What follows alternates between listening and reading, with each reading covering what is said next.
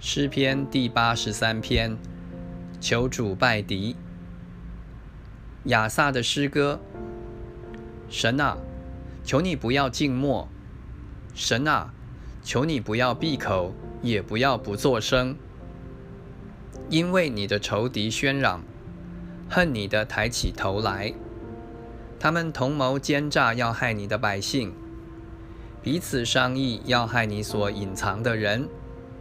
他们说：“来吧，我们将他们歼灭，使他们不再成国，使以色列的名不再被人纪念。”他们同心商议，彼此结盟，要抵挡你，就是住帐篷的以东人和以实玛利人、摩雅和夏甲人、加巴勒、亚门和亚玛利。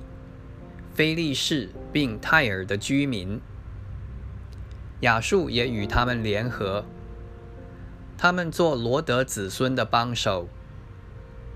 求你待他们如待米甸，如在基顺河待西西拉和耶宾一样。他们在隐多尔灭亡，成了地上的粪土。求你叫他们的首领像厄利。和西伊伯，叫他们的王子都像西巴和萨木拿。他们说：“我们要得神的住处，作为自己的产业。”我的神啊，求你叫他们像旋风的尘土，像风前的碎叶。